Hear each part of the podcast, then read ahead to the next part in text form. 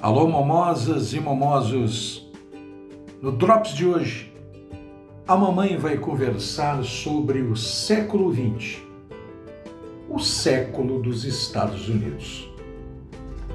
De acordo com John Lukács, o século XX foi o século americano. Pouco antes de seu início cronológico, o povo americano e seus políticos decidiram que os Estados Unidos deviam se tornar uma potência mundial. Já não se contentavam em ser a maior potência das Américas. No final do século XIX, em 1898, os Estados Unidos conquistaram Cuba e Porto Rico e se lançaram ao Pacífico. Em 1917, os Estados Unidos, aliados à Inglaterra e à França, entraram na Primeira Guerra Mundial e ajudaram a derrotar a Alemanha.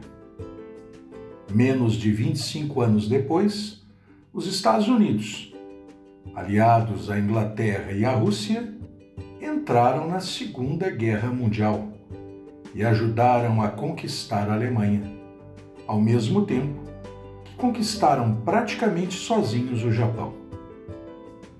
Em 1945, a bandeira norte-americana, tremulando em seus navios, dominava os mares da Baía de Tóquio, ao Bósforo. Seguiu-se o confronto com a Rússia, pelo espólio da Segunda Guerra Mundial.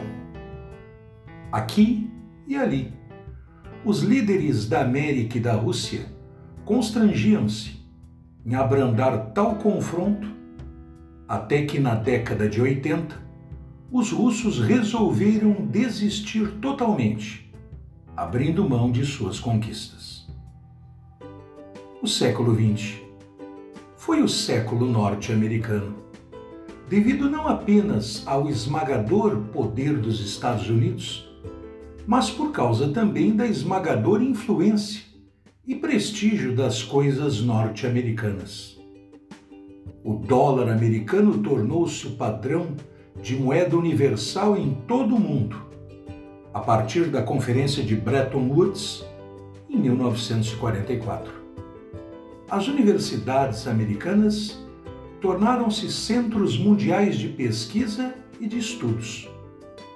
Os costumes americanos, as práticas americanas, a música americana e a cultura popular americana foram imitados nos recantos mais longínquos do planeta. Em 1925, milhões de pessoas na Europa conheciam nomes e rostos de astros de cinema americano, ao passo que não sabiam o nome de seu próprio primeiro-ministro. Tal situação ainda persiste em grande parte. Não obstante, muitos desses movimentos, movimentos de poder, de prestígio, de influência, já cessaram. Ao que parece, o presente século XXI não será um século norte-americano. Este foi o nosso Drops de História.